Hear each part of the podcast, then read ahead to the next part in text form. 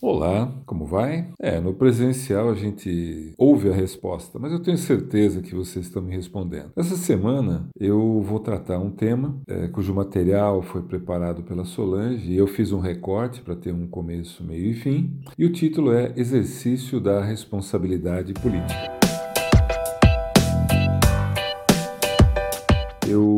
Escolhi seis perguntas e em cima dessas seis perguntas eu vou desenvolver a reflexão. A primeira delas é: o que é política, hein? Bom, política. A palavra política tem origem no idioma grego, polis, que significa cidade. E ele surgiu como uma necessidade para organizar a forma de participação dos cidadãos na vida política e nas decisões relativas às cidades. Em outras palavras, ela determinava a ação empreendida, empreendida pelas cidades-estados gregas para normalizar a convivência entre os habitantes e entre os habitantes é, das várias cidades e estados vizinhos. O surgimento da política foi necessário para organizar a forma de participação dos cidadãos na vida política e nas decisões relativas à cidade. A política busca consenso para a vivência pacífica em uma comunidade. Por isso é necessária, porque vivemos em sociedade e porque nem todos os seus membros pensam igual. Pelo contrário, né? cada vez mais nós vemos pensamentos distintos díspares. Um dos primeiros a explicar o conceito de política foi Aristóteles. Ele define a política como um meio para alcançar a felicidade dos cidadãos. Isso tem tudo a ver com a fé cristã, do pensar coletivo, onde a solidariedade, caridade, o amor geram panos de fundo. Sempre que temos a pensar o coletivo, temos necessidade de governo em várias instâncias. Claro, até no teu condomínio, no bairro, na cidade, estado, país, nas regiões, são escalas diferentes de atuações.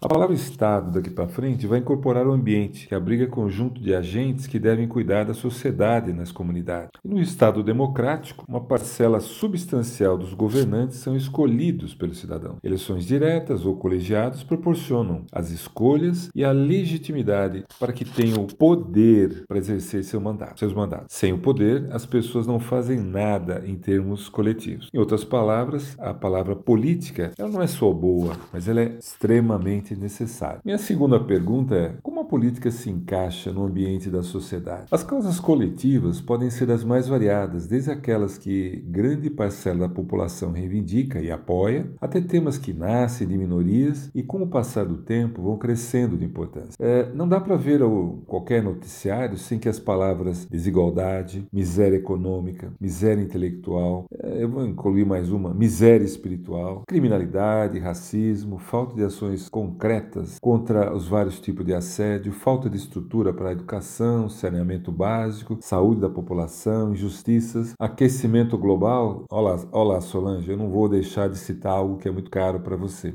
Entre os vários temas que aparecem com frequência. Tudo isso tem a ver com a maneira como a sociedade é governada. No momento difícil que vivemos hoje, a desigualdade está escancarada na nossa cara. E cada vez mais a sociedade olhará de maneira segmentada para esses assuntos os sistemas que eu mencionei. A sociedade está muito doente e as demandas mostram tudo isso. Tudo, parece, tudo aparece diariamente para as pessoas e elas reagem de formas diferentes em termos de ações concretas, tanto no curto, no médio e no longo prazo. Deuteronômio tem um texto bem duro, é assim: Pois nunca deixará de haver pobre na terra, pelo que te ordeno, dizendo: Livremente abrirás a tua mão para o teu irmão, para o teu necessitado, para o teu pobre, na tua terra. É Deuteronômio 15, 11. Ou seja, nós somos impulsionados ou desafiados em termos de desenvolvermos solidariedade, caridade e o amor como motivação para é, a vida. Existem notícias diárias sobre corrupção, desmandos, incompetência de autoridades públicas que trazem prejuízos às vidas das pessoas. A palavra ataque está presente em todos os jornais diariamente. Em outras palavras, vivemos uma verdadeira guerra nesse ambiente de fake news, do, da mentira como método e da hipocrisia como atitude, do mundo pós-verdade manipulado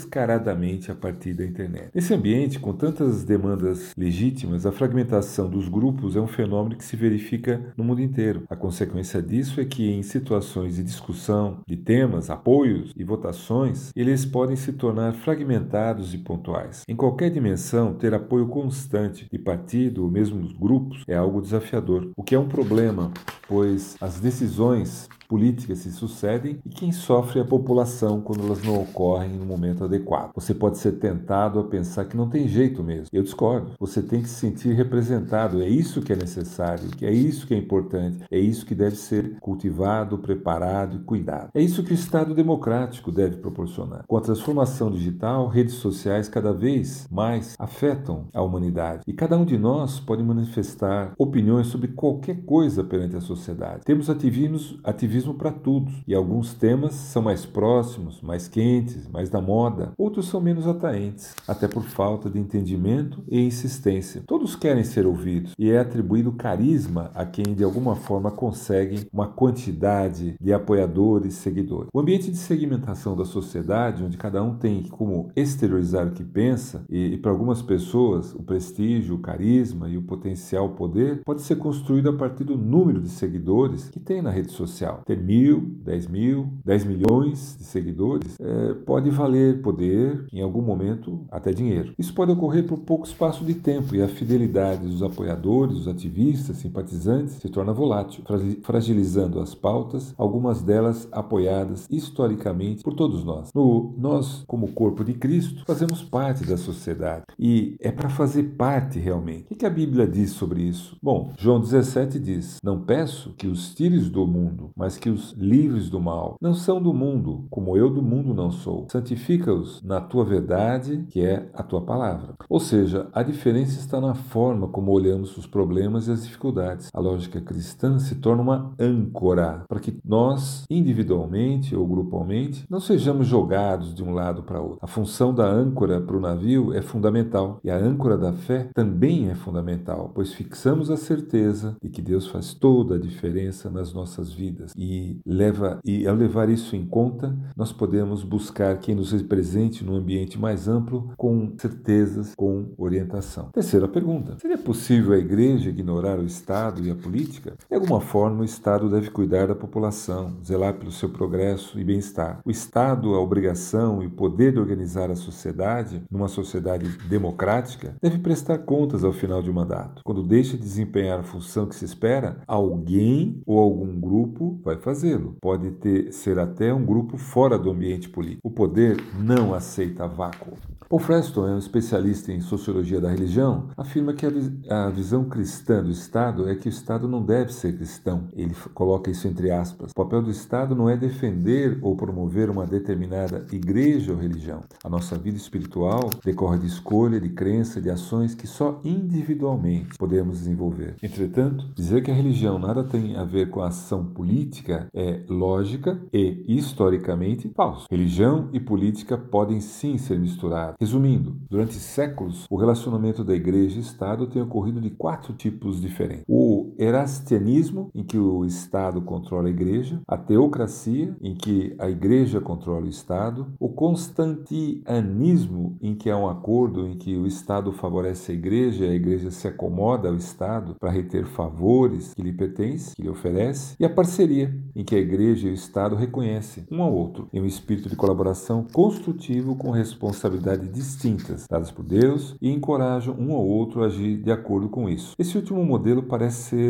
mais adequado de acordo com os princípios de Paulo em Romanos 13. É, Samuel Pinheiro considera que essa impulsionadora, essa ideia de separação da igreja e do Estado, e isso decorre de uma lógica da igreja evangélica. Mas isso não significa que a igreja deva ignorar o Estado, nem o Estado deva ser um obstáculo à igreja. É sempre desejável que existam protocolos de cooperação entre um e outro, e que exista um espaço saudável no sentido da igreja se mobilizar no que diz respeito à sociedade, no sentido de trazer para ela uma intervenção sólida, consistente, de longo prazo. A igreja, é, com a, a lógica de é, nasce no meio de uma sociedade ritualista em que o imperador de Roma era adorado e os cristãos só adoravam o único e verdadeiro Deus, por isso considerados hereges. Havia assim dois tipos de pessoas, os redimidos e os não redimidos. O decreto de Milão de Constantino fez do cristianismo, pela primeira vez, um culto permitido. O decreto de tolerância, em seguida, elevou o cristianismo à posição de única fé legítima e, com isso, começou a fusão entre igreja e Estado. E o fim do cristianismo conforme o modelo do Novo Testamento. Constantino deu início a uma nova sociedade, pois desse dia em diante, todas as pessoas eram consideradas cristãs, sem que tivessem real arrependimento ou conversão. A pregação da palavra de Deus, que requeria a decisão, foi substituída pela passividade sacramental do povo e pelo batismo infantil, que substitui o rito da circuncisão então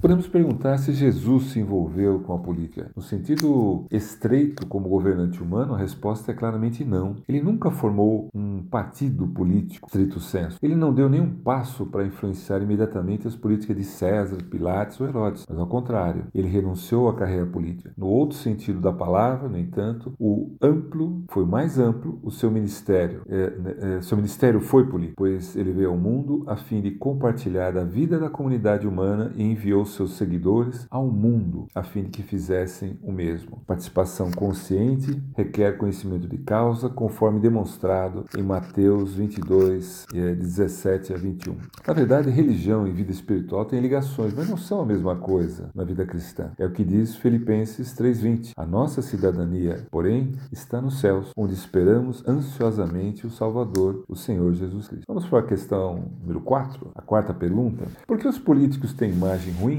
Segundo Sócrates, o político é um homem público que lida com a chamada coisa pública. Platão, para Platão, ele é um filiado a um partido ou uma ideologia filosófica de conduta. Quando a gente incorpora um Estado pela vontade do povo, pode ser formalmente reconhecido como um membro ativo de um governo. É uma pessoa que influencia a maneira como a sociedade é governada. Dessa definição inclui pessoas que estão em cargo de decisão em todas as instâncias de governo, seja federal, estadual, municipal ou no sentido executivo, legislativo ou judiciário. Se abre um jornal ao lado de uma imagem de um político, encontro muitas coisas que não deveriam ser encontradas: corrupção, arrogância, abandono, falta de sensibilidade, só para citar as mais frequentes. Esperamos que eles sejam perfeitos? Esperamos que eles nos representem? Você espera encontrar alguém que realmente represente para tudo? A Bíblia nos proporciona várias orientações sobre como evitar ter políticos que tenham algumas características nocivas à sociedade, falando sobre governos de ímpios ímpios, governantes sem discernimento, corruptos é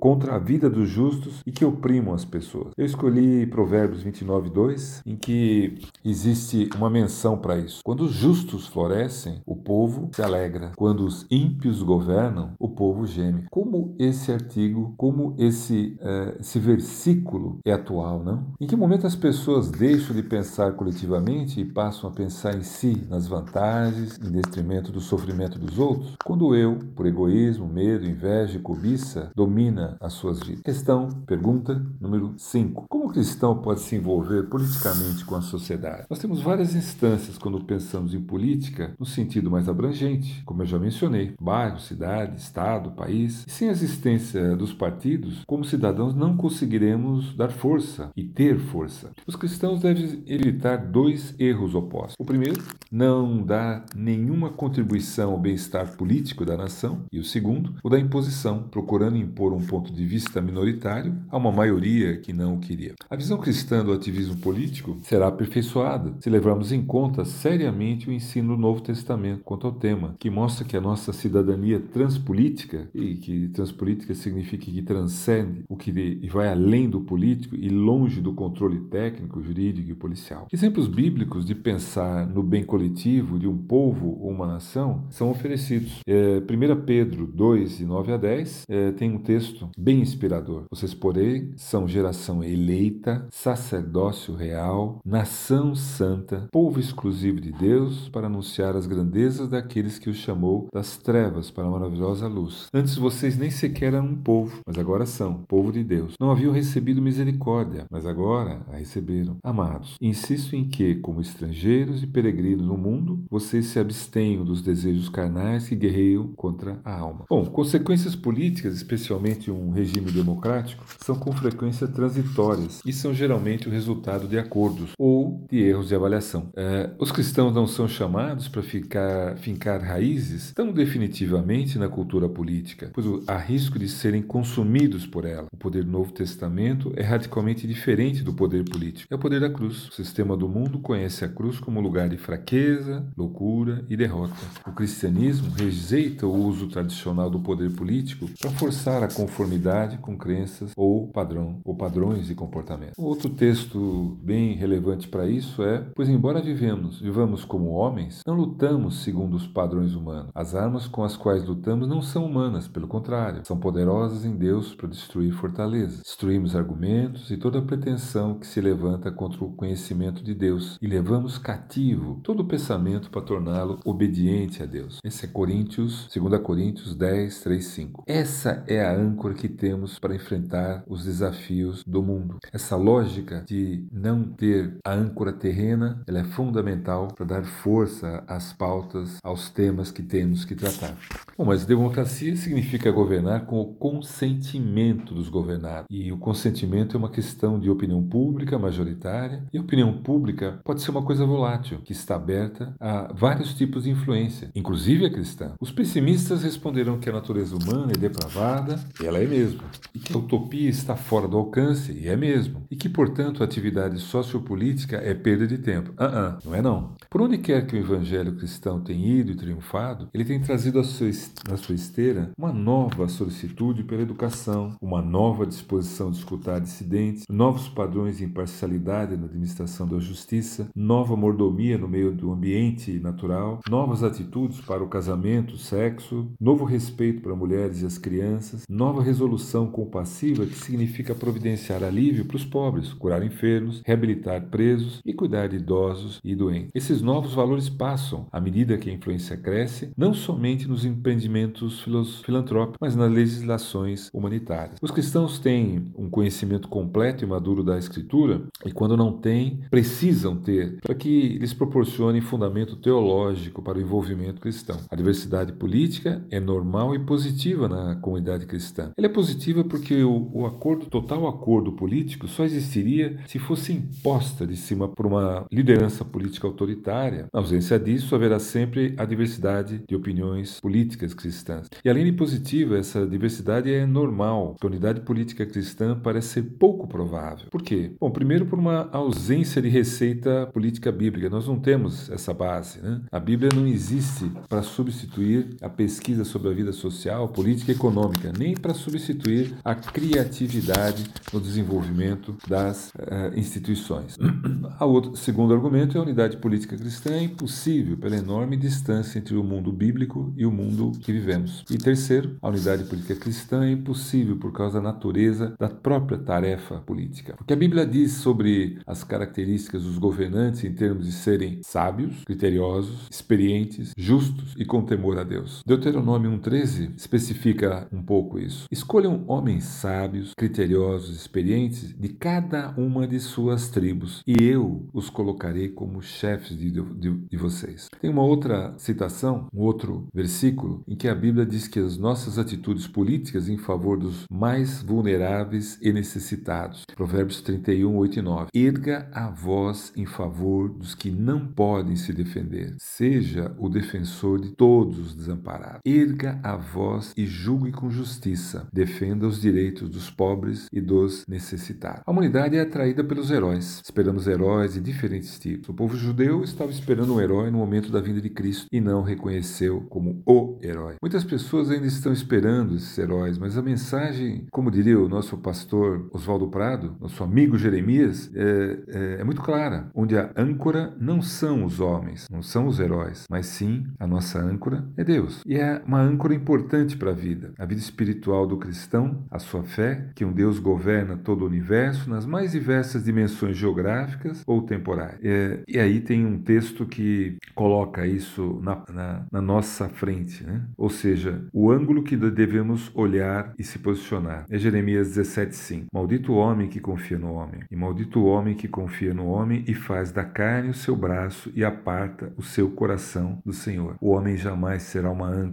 para as nossas necessidades. A sexta questão: o que, que eu levo para casa? Hein? O cristão deve orar pelas autoridades constituídas para que elas cumpram o papel para qual foram chamados. Quando as autoridades fazem corretamente o que delas se espera, o povo pode desfrutar de uma vida social mais equilibrada. Isso é Timóteo 2:12. Antes de tudo, recomendo que façam súplicas, orações, intercessões e ações de graça por todos os homens, pelos reis, por todos os que exercem autoridade, para que tenhamos uma vida tranquila e pacífica com toda a piedade e dignidade. Bom, o que mais? No momento de escolha de mandatários é importante definir quem te representa. Uma análise cuidadosa deve preceder o momento da eleição. A análise dos potenciais candidatos, as suas ideias, a sua capacidade de entender as fronteiras da sua capacidade deve ser analisadas e os seus compromissos com uma visão cristã. Não devemos pensar nos políticos somente no momento do voto, mas analisá-los, incentivá-los, acompanhá-los, cobrá-los. As mudanças da sociedade não são simples, não são fáceis, não são rápidas, mas são viáveis. O cristão deve ser um bom cidadão e submeter às autoridades. Ele deve apoiar e se enquadrar aquelas leis que foram justas, boas, coerentes. Além disso, ele deve cumprir as suas obrigações. Romanos 13, 6 e 7 e Mateus 22, de 15 a 21 ilustram. O cristão deve se opor às autoridades quando elas promoverem leis contrárias à palavra de Deus. Quando o Estado proíbe aquilo que Deus exige ou exige aquilo que Deus proíbe, inevitavelmente o cristão irá recorrer ou incorrer em desobediência civil. A base que legitima essa desobediência é o entendimento de que a soberania do Estado não é absoluta, mas está dentro da, abaixo da soberania de Deus. Atos 4, 18, 31. Bom, quando for o caso, desde que de forma ordeira e pacífica, não há problema do cristão protestar contra a ilegalidade política. Jamais o cristão é aconselhado a se omitir, se calar e não dar importância na vida em sociedade. Ao contrário, Jesus advertiu que os seus seguidores devem ser o sal da terra e a luz do mundo. Isto em todos os sentidos. Devem tomar parte da vida social como agentes preservadores que refletem o padrão moral requerido por Deus através de sua palavra. Aqui eu encerro a minha fala. Desejo uma excelente semana para todos. Que vocês não esqueçam de orar pelas autoridades atuais e futuras, além de orar com muita preocupação, anseio para que essa crise, a pandemia, seja vencida. Uma excelente semana a todos, acima de tudo, de paz e de saúde. Amém.